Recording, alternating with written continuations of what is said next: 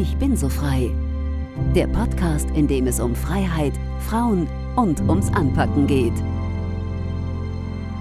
Mit Dr. Zoe von Fink.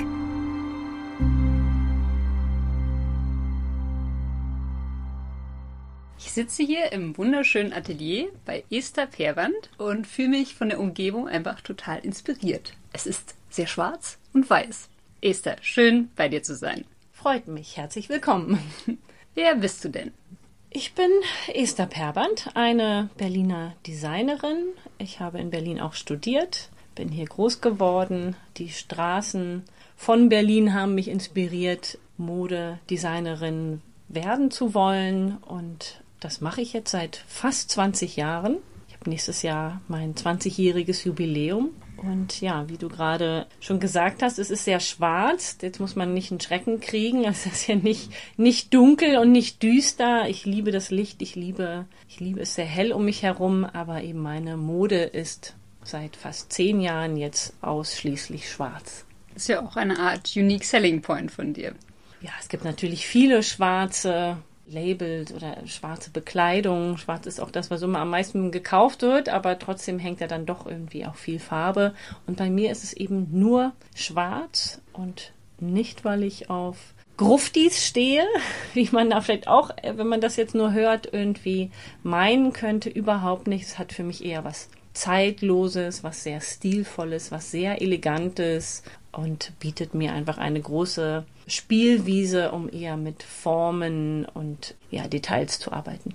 Ich mache jetzt gleich mal einen kleinen Sprung, aber schwarz oder deine Beharrlichkeit oder auch das, wofür du stehst, das hat ja auch so ein bisschen die Herzen erobert bei Making the Cut, mhm. als es darum ging, liebe Esther, pass dich doch mal an, mach doch mal bunt, mach doch mal was anderes und so, aber du bist deinem Stil treu geblieben und böse Zungen könnten vielleicht auch behaupten, na, vielleicht bist du dann deswegen nicht Erste geworden, weil du es nicht wolltest. Aber die Gewinnerin der Herzen warst du auf allemal. Ja, das stimmt. Es war mir in dem Moment gar nicht so bewusst. Also für die Hörer, die diese Sendung vielleicht nicht gesehen haben, es ist eine amerikanische Reality-TV Casting-Show für Designer. Und ich war eine von zwölf Designern international ausgewählt und bin bis ins Finale gekommen, habe eigentlich immer alle die Jury irgendwie überzeugt. Und am Ende ging es aber darum, dass die Jury wollte, dass ich Farbe mache. Und da habe ich gesagt, das ist nicht so, dass ich sage, bis an mein Lebensende keine Farbe, nur noch schwarz, aber ich habe sehr deutlich gemacht, wenn ich Farbe benutze, dann irgendwann aus mir heraus, weil ich es möchte und nicht, weil, eine große Firma da steht und sagt, du musst jetzt. Und das ist natürlich ein bisschen bockig gewesen und das hat auch nichts mit bösen Zungen zu tun, sondern das ist genau der Grund, warum ich eben diese eine Million US-Dollar, weil das wäre das Preisgeld gewesen, nicht bekommen habe. Und natürlich gab es auch viele, viele Leute, die sagen, Mann, bist du doof ist, mach doch einfach nur zwei, drei farbige Sachen und schon hättest du den Sack mit Golddukaten irgendwie vor dir stehen gehabt. Aber ja, ich glaube, es war mir wirklich wichtiger, mir treu zu bleiben. Oder wie gesagt, so klar war es mir in dem Moment nicht. Aber wenn ich heute drüber nachdenke, was ich gemacht habe, bereue ich überhaupt nicht. Weil ja, es war schön, die Herzen zu erobern irgendwie. Und ich habe das Gefühl, ich kann so einfach meinen Weg gehen, der vielleicht nicht der geradeste und nicht der schnellste ist, aber dafür bleibt es oder ist es wirklich mein ganz persönlicher. Finde ich gut, hat mich tief beeindruckt und für jeden, der die Sendung noch nicht gesehen hat, also der Esthers Kunst in, in Action mal sehen möchte, also war wirklich bewundernswert, wieder Folge für Folge, was du alles produziert hast und ich finde, du hast ja auch Deutschland gut aussehen lassen, einfach so von der Kunstform und von der Technik und so, es war schon sehr, sehr beeindruckend. Ja, und sehr actionreich, das stimmt schon, also. Ja. Mühsam, anstrengend war es. Jetzt sprich nochmal zurück. Ich wollte mich eigentlich anfangen mit was ganz Banalen. Wie startet denn bei dir der perfekte Tag? Nicht mit einem Kaffee.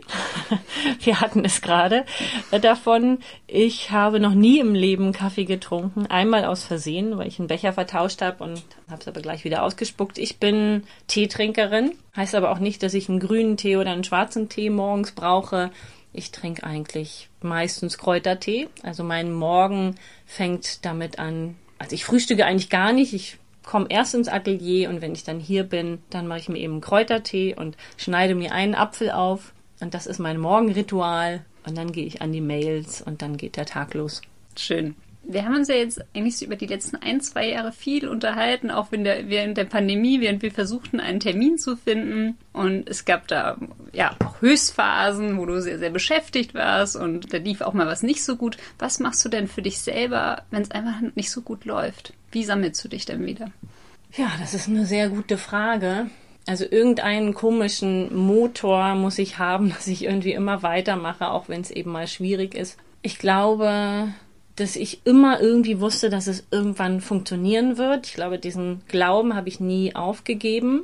Und es macht mir einfach so eine große Freude, das zu machen, was ich mache. Und dass die, die schönen Momente dann eigentlich so stark die Akkus wieder aufladen, dass es reicht für die Zeiten, wenn ich wirklich mal die Zähne zusammenknirschen muss. Und die sind häufiger, als man so glaubt. Aber ja, ich es geht einfach darum, weiterzumachen und ich habe so meinen heiligen Sonntag, also ich habe ja eigentlich sechs Tage die Woche bin ich bin ich im Laden und ich habe eben nur diesen einen Tag frei und der ist mir sehr heilig und da geht es dann darum, möglichst keine Termine zu haben und einfach laufen zu lassen und einfach irgendwie rausgehen, spazieren gehen, Luft schnappen und gar nichts machen oder was Schönes essen oder so. Genau bist ja als Designerin auch Unternehmerin. Lohnt sich das Ganze? Das ist Ansichtssache. Ich kann davon leben. Ich zahle eine Festangestellte und eine Mini-Joblerin und ich zahle einige freie Mitarbeiterinnen, Schnittmacherin, Schneiderin.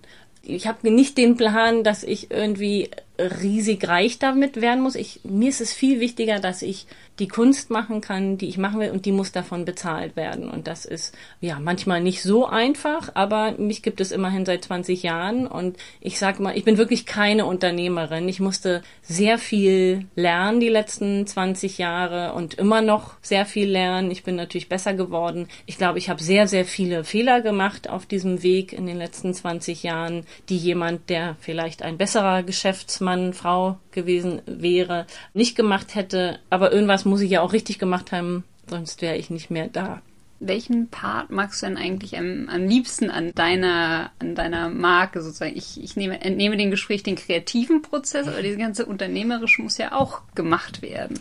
Ja, natürlich liebe ich den Kreativen am meisten aber der ist, glaube ich, drei Prozent, fünf Prozent meiner, meiner Arbeit. Meine Praktikanten fragen mich manchmal, wann machst du eigentlich das Kreative? Weil die mich dann nach so ein paar Wochen, nachdem sie angefangen haben, mich eigentlich immer nur hinterm Laptop sehen oder am Telefon und nur irgendwie am Organisieren und eben den geschäftlichen Teil dieses Unternehmens regle und eigentlich nie irgendwas Kreatives mache. Und das ist das passiert einfach zwischendrin. Gehe über die Straße, mir fällt was ein, ich sehe was, guck noch mal hin, merke, mein Auge hat schon was ganz anderes draus gemacht, als ich eigentlich, oder mein Gehirn hat was anderes draus gemacht, als ich eigentlich gesehen habe. Ganz viel passiert tatsächlich in so Ruhephasen, wenn ich im Bett liege. Manchmal bin ich auch tatsächlich morgens zu spät, weil ich das dann brauche, weil irgendwas sozusagen losgetriggert wurde und ich einfach noch 20 Minuten länger im Bett liegen muss. Und das ist unfassbar wichtig. Deswegen ist mir das so wichtig, dass meine Mitarbeiter pünktlich sind, damit ich einfach weiß, okay, es ist nicht so schlimm, wenn ich später dran bin. Oder unter der Dusche passiert ganz viel. Das ist lustig, wenn einfach Wasser über meinen Körper läuft. Das ist halt einfach wie, da fließt halt was und das überträgt sich auf meinen Geist und dann kommen plötzlich Ideen. Oder jetzt vor zwei Tagen lag ich sehr lange abends oder nachts wach, konnte nicht schlafen, weil ich eben an einem, im Kopf an einem Kleid, an einem Outfit gebastelt habe und es sozusagen im Kopf perfektioniert habe. Es war schon seit ein paar Wochen eine Idee da und dann kam plötzlich neu und dachte, ah, nee, so muss ich es machen. Ja, ja, genau. Und hier. So. Und das sind eigentlich die schönsten Momente. Mitunter, wenn ich dann ein tolles Team habe und es ist ja nicht groß, es ist sehr klein, aber es sind immer ganz tolle Praktikanten hier. Und wenn ich denen dann so eine Idee reingebe. Ich musste jetzt gestern Abend eine Bewerbung für die nächste Fashion Week hochladen und am Samstag mussten wir noch so ein bisschen an einem Moodboard arbeiten und dann habe ich einfach gesagt, die macht mal damit, nimmt genau diese Form, macht es genau so und dann lasse ich die laufen und dann gebe ich wieder Feedback nach ein paar Stunden und das ist dann so ein ganz tolles Ping-Pong-Spiel, sozusagen eigentlich wie so eine Art Creative Director zu sein der Marke und dann aber mit tollen Leuten zusammenzuarbeiten, die sozusagen meine Idee dann weiterführen. Wäre denn das Ziel oder der Wunsch sozusagen, dass du dich irgendwann mal befreien kannst von diesen ganzen, ja, von dieser ganzen Unternehmensseite und dann nur noch das Kreative machen kann oder fließt es so in, ineinander über?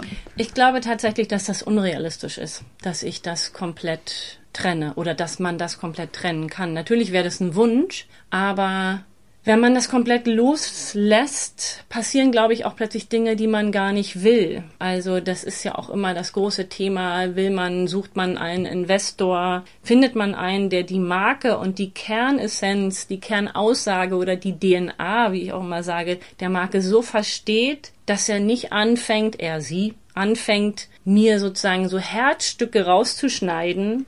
Und deswegen glaube ich, ist es ganz wichtig, dass man da immer ein Auge drauf behält. Also wenn du Besitzer einer Marke bist und da ist es dann egal, ob es ob es ein Restaurant ist oder ob es eine Modemarke ist, du musst als sozusagen die Kernperson ein Auge drauf haben, wie die Geschäfte laufen. Natürlich können dir jemand ganz viel abnehmen, aber ich glaube, ganz loslassen ist sehr, sehr gefährlich. Dann lieber nah dran bleiben. Ja, auf jeden Fall. Und worauf bist du jetzt in letzter Zeit besonders stolz? Also was du kreiert hast, was erfreut dich da mit besonderer Freude? Was mir sehr viel Freude macht, ist zu inszenieren. Also es geht bei mir auch nicht nur um Mode. Ich sage immer, wenn ich nur Mode machen würde oder nur Bekleidung, ich äh, separiere das ja auch ein bisschen. Mode ist für, ist für mich auch was, was wieder aus der Mode geht und eben dieses schwarze, eher zeitlose, stilvolle, elegante ist für mich auch eben was, was nicht aus der Mode kommt. Aber wenn es eben nur Bekleidung wäre, glaube ich, würde mir sehr schnell langweilig werden. Ich brauche zusätzlich dazu noch, dass ich diese Bekleidung dann auch inszenieren darf. Und damit meine ich Installationen, Präsentationen, Modenschauen, die zwar sehr, sehr aufwendig sind, aber da kriege ich dann wie so Scheuklappen eigentlich auf und, und renne los und bin da natürlich sehr perfektionistisch und nehme nie aus dem untersten Regal, sondern es muss immer oberstes Regal sein und stelle mir damit manchmal selber ein Bein, aber merke auch, dass da so viel Energie freigesetzt wird, dass es dann irgendwie am Ende immer funktioniert.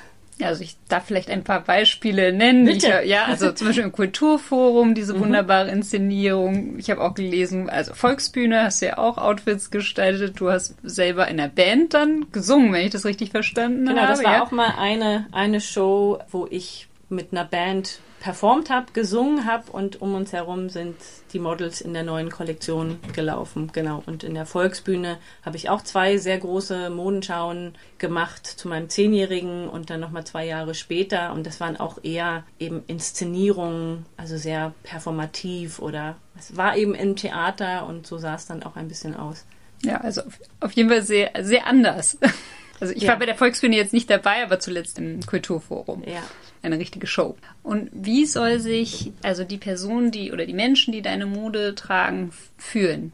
Also fangen wir vielleicht mal an damit, wieso ich nur schwarze Bekleidung mache. Es war nicht immer so, als ich mein Label gestartet habe, 2004, also 2003, aber 2. Januar 2004 habe ich es dann zum ersten Mal auf der Premium präsentiert, meine Kollektion. War alles noch sehr, sehr bunt. Ich habe selber sehr bunte Bekleidung getragen, sogar ganz viel rosa und pink, kann sich keiner mehr heute vorstellen. Und dann wurde das irgendwie über die Jahre, habe ich gemerkt, also ich habe immer mehr schwarz angezogen, bis ich irgendwann nur noch schwarz angezogen habe und habe dann gemerkt, da ist irgendwie so ein Gap zwischen mir und meiner Marke.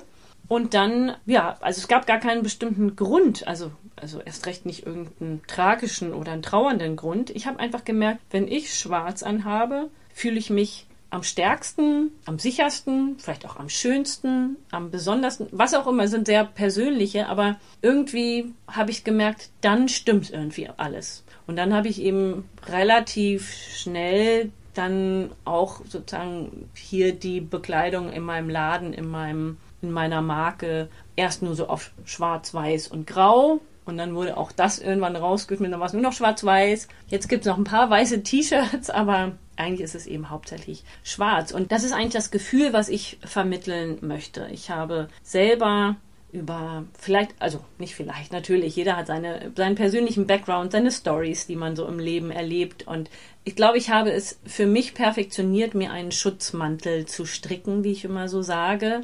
Also einfach Bekleidung, die mir nicht nur einen physischen Schutz gibt, sondern auch einen psychischen Schutz. Das kann egal was sein. Wir gehen raus, wir wachen auf, wir haben einen schwierigen Tag vor uns, wir müssen irgendwie komplizierte Leute treffen oder Leute, die wir nicht mögen oder was auch immer. Und es ist so unser Alltagskampf, den wir haben. Und, und dafür musste ich mich selber immer wappnen und eben kleiden.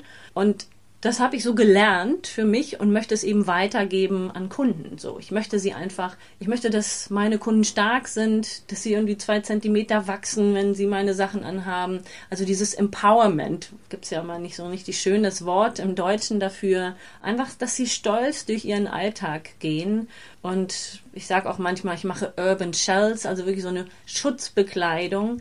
Und das heißt nicht, dass es Panzer sind. Also die, ja, ich arbeite sehr gerne auch mit mit sehr festen Materialien, mit denen man fast so skulptural arbeiten kann. Aber es gibt auch trotzdem eine sehr, sehr feminine Seite in mir und auch in meinen Kollektionsteilen. Also es darf schon auch Haut gezeigt werden und trotzdem bietet es irgendwie einen Schutz. Also ich glaube, besser kann ich es gar nicht beschreiben. Also das Konzept verstehe ich sehr gut, gerade bei der Arbeit mit dem Schutz und wie man sich dann fühlt, bevor man losgeht, abhängig davon, was man heute vorhat.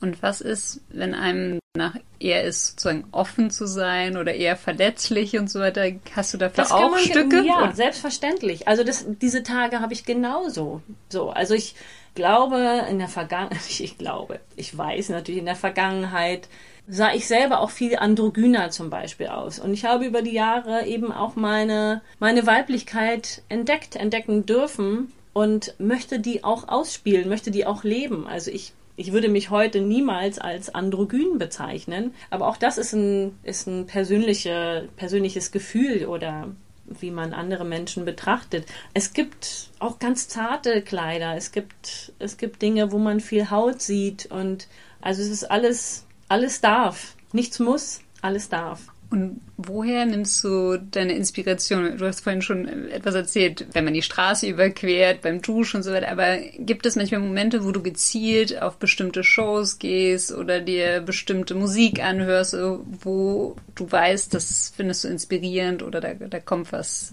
für dich?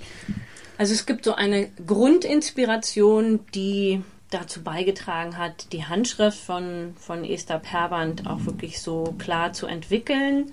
Und das sind die drei Städte, in denen ich gelebt habe, Zeit verbracht habe. Also natürlich ist es Berlin.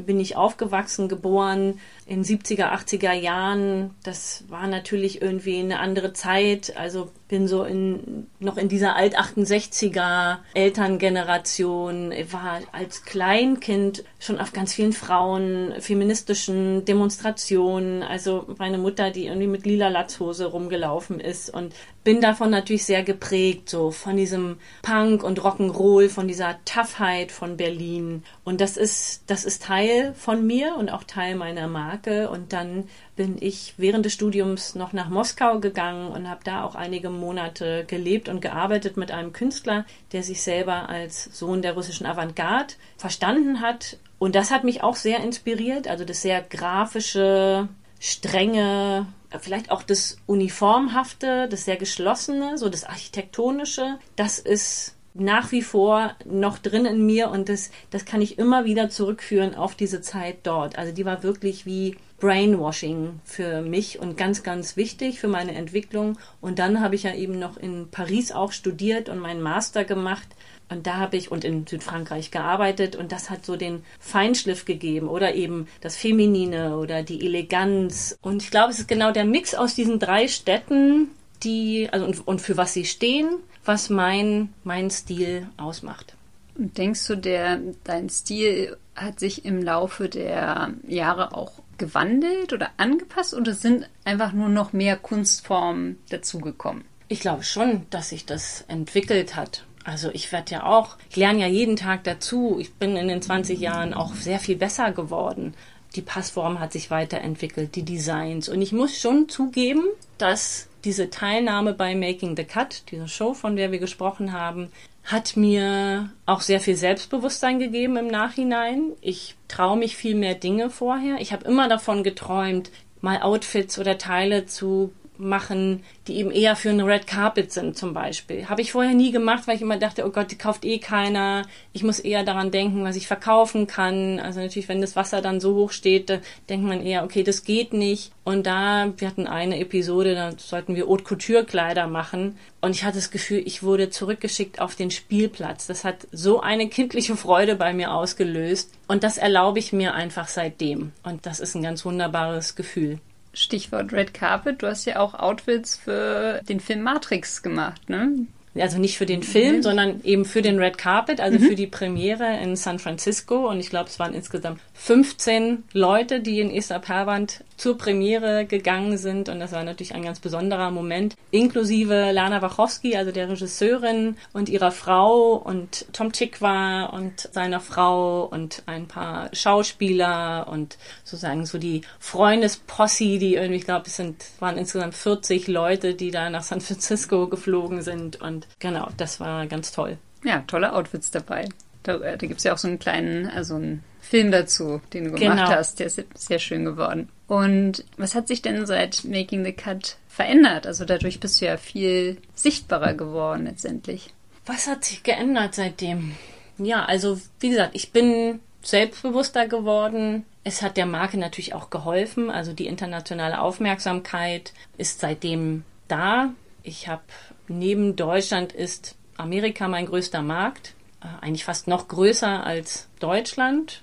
Ja, also ich habe seitdem das Gefühl, dass die Marke das Potenzial hat, auch weiterhin zu wachsen und das wird sie auch und hatte auch wiederum Glück, dass ich die Pandemiezeit dadurch ganz gut überlebt habe, weil eben die Ausstrahlung von Making the Cut kam genau, glaube ich, eine Woche oder zwei Wochen nachdem der erste harte Lockdown im März 2020 kam und wo alle irgendwie Panik gekriegt haben und überhaupt nichts mehr ging, habe ich eigentlich 24-7 gearbeitet, weil plötzlich die ganzen Bestellungen reinkamen und die ganze Aufmerksamkeit da war. Es war zwar vorne der Laden zugeschlossen und ich musste irgendwie immer durch die leeren Straßen hier hin, aber hier boxte der Papst im Kettenhemd.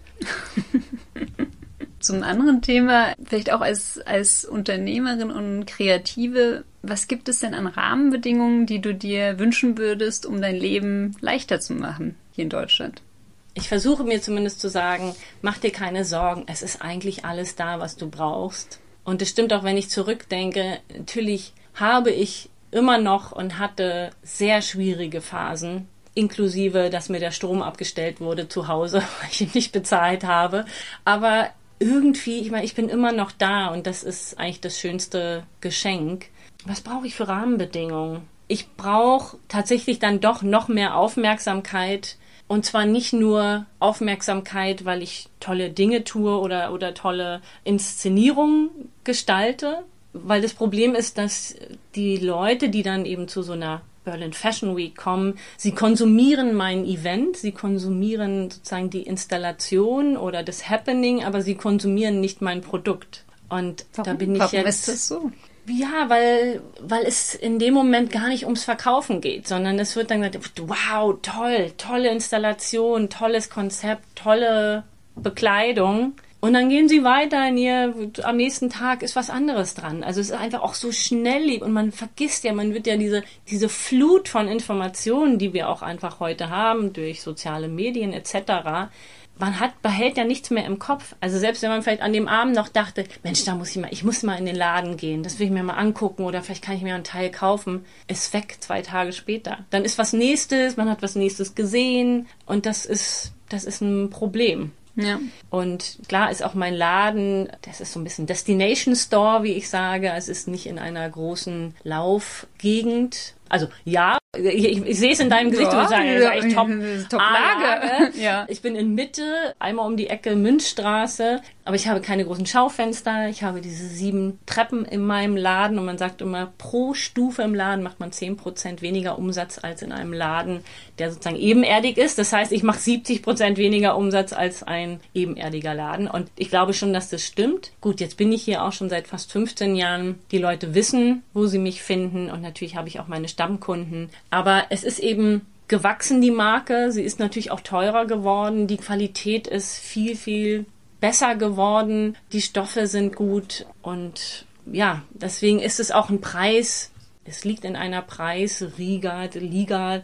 Da muss man auch das Geld haben. Es sind ganz kleine Stückzahlen. Es wird entweder hier in Berlin produziert, beziehungsweise Bernau, oder eben in Polen, zwei Stunden entfernt. Und kein Teil wird mehr als 10 oder 20 Mal produziert. Also ich mache auch mit dem, was ich hier mache.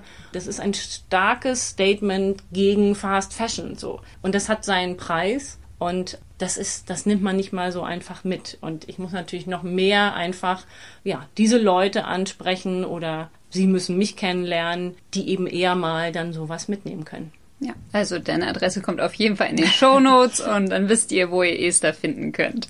Das ist eine gute Überleitung zum nächsten Thema, nämlich Nachhaltigkeit, was ja schon seit Jahren ein wichtiges Anliegen ist. Ja, macht es einen großen Unterschied, sozusagen nachhaltig nicht so zu wirtschaften, sondern seine Mode zu gestalten. Es scheint ja seinen Preis zu haben. Also ich habe eigentlich bis vor letztem Jahr immer gesagt, dass ich kein nachhaltiges Label bin, weil ich ganz extrem gegen Greenwashing bin weil ich auch weiß, ich bin Designerin und manchmal geht mein Designerherz mit mir durch und dann will ich zum Beispiel Tüll benutzen oder ich will schwarzes Lackleder benutzen und das ist einfach auf gar keinen Fall nachhaltig und ich will nicht behaupten, ich bin es und dann doch so eine Dinge machen. Ich habe einfach seit Jahren probiert, das umzustellen, was möglich ist. Also ich bestelle zum Beispiel, also alle Reißverschlüsse, die bei mir verwendet werden, die werden in Deutschland hergestellt. Das macht, glaube ich, also machen nicht wirklich viele, weil es ist natürlich ein preislicher Unterschied. Äh, man kauft die halt natürlich irgendwie aus Asien. Meine ganzen Knöpfe sind nicht aus Plastik, sie sind irgendwie aus Steinnuss natürlich. Ich verwende recyceltes Garn zum Nähen.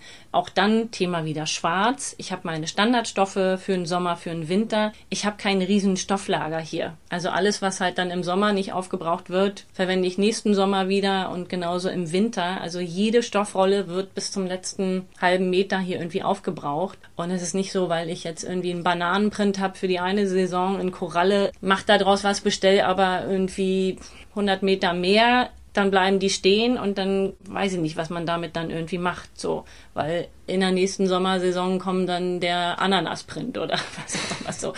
Also auch das ist dieses zeitlose, klassische, ist eben auch bei mir ein Thema für Nachhaltigkeit. Und ich fange jetzt aber an, eben damit so ein bisschen lauter zu werden, weil ich gemerkt habe, es bringt mir auch nichts, dass ich immer gesagt habe, bei Presseanfragen, ja, wir wollen über die schreiben, du bist doch nachhaltig. Sage ich mir, nee, ich bin nicht nachhaltig. Und dann habe ich aber die Presseanfragen nicht mehr gekriegt. Und ich, come on, also irgendwie, das, was ich mache, ist so viel mal, tausendmal mehr nachhaltig als viele Label, die vielleicht behaupten, oder Brands, sie sind nachhaltig. Also fange ich das an, ein bisschen mehr auch zu kommunizieren. Auch jetzt für die nächste Fashion Week habe ich wieder ein Stoff-Sponsoring wo eben nur nachhaltige Stoffe verwendet werden.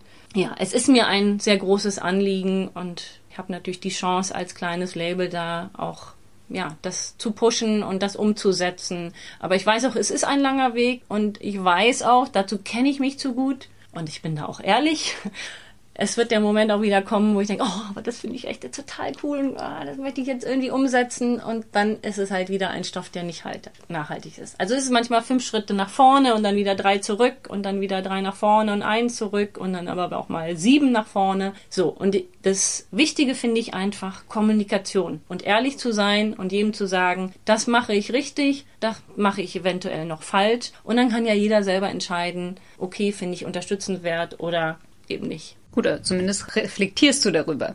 Ich versuche es.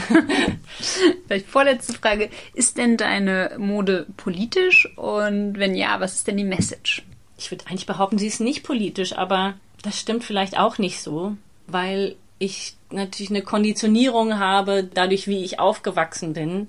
Ich habe es ja schon beschrieben, eben in den 70er, 80er Jahren in Berlin, beide Eltern Diplompädagogen. Das war so da wurde gerade einmal alles umgeschmissen, was Erziehung angeht, Beziehungsformen. Also das kenne ich so, diese Sprüche kenne ich seit ich Kind bin oder Teenager bin. So, wer zweimal mit der gleichen pennt, gehört schon zum Establishment. So eine Geschichten war in der sozialistischen Jugend Deutschlands die Falken da wurden wir sehr, also ich habe die ganzen Lieder gesungen, Rosa Luxemburg, Karl Liebknecht. Also wir haben gelernt, dass das System Kapitalismus durch Spiel, also spielerisch gelernt und sozusagen, dass man sich dagegen auflehnen muss. So, das ist einfach meine, meine Erziehung, ohne Fernseher groß geworden und so. Und ich glaube, ich kann da gar nicht umhin, dass das natürlich prägend irgendwie ist oder diese, die feministische Bewegung. Meine Mutter denke ich, war auf jeden Fall Feministin. Die hat ihr Leben lang keinen Schmuck getragen, sich nicht geschminkt,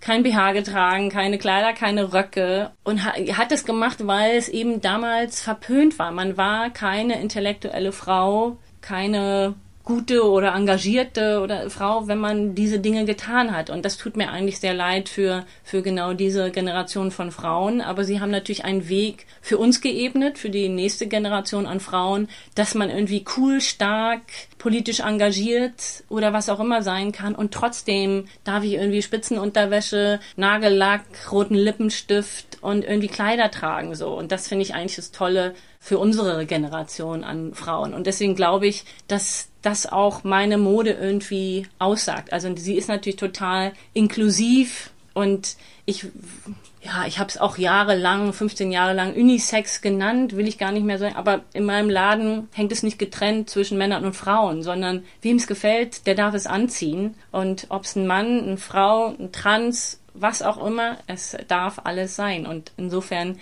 wäre es wahrscheinlich falsch zu sagen, es ist nicht politisch. Was bedeutet dir Freiheit? Alles!